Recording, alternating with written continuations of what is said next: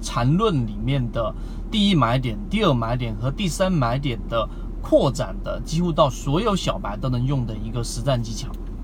首先，缠论。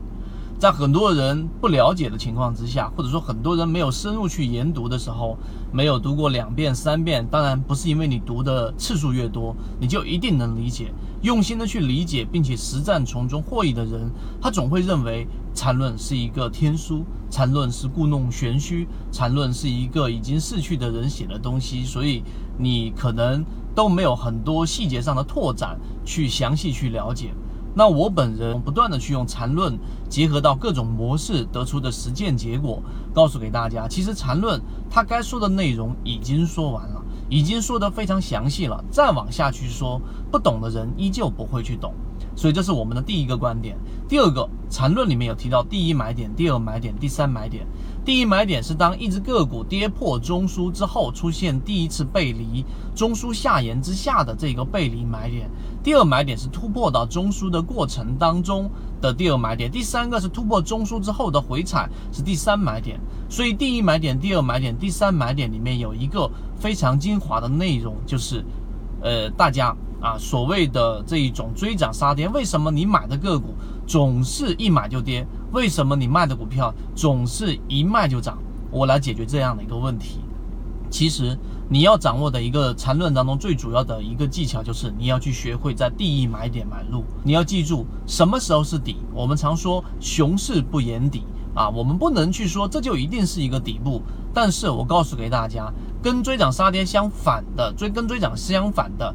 就是在下跌过程当中的一个相对底部，我们不能确定它一定是 V 字形的最低点，我们要找到一个次低点来确定这就是一个低点，可以是左侧，可以是右侧。那好，问题来了，到底怎么确定？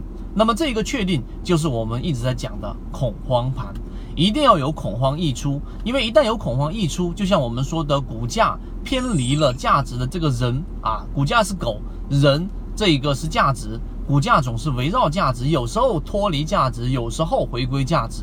那当出现恐慌的时候，它就是脱离价值的整个过程。所以现在这个阶段，市场已经出现了蓝色的底部，并且出现了百分之七以上的我们所说的这个熊线以上的规律啊，恐慌盘已经出现了。那么这个时候就告诉给大家，这就是最好的介入点位。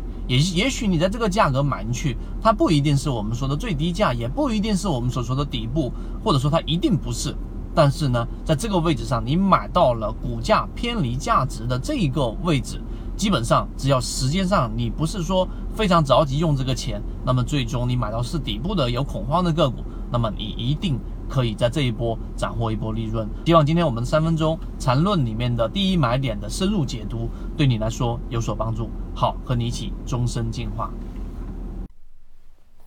今天的分享就到这里。想要进入圈子一起进化学习，可以加我朋友圈 SD 八幺八幺二，有完整版的视频专栏分享给大家。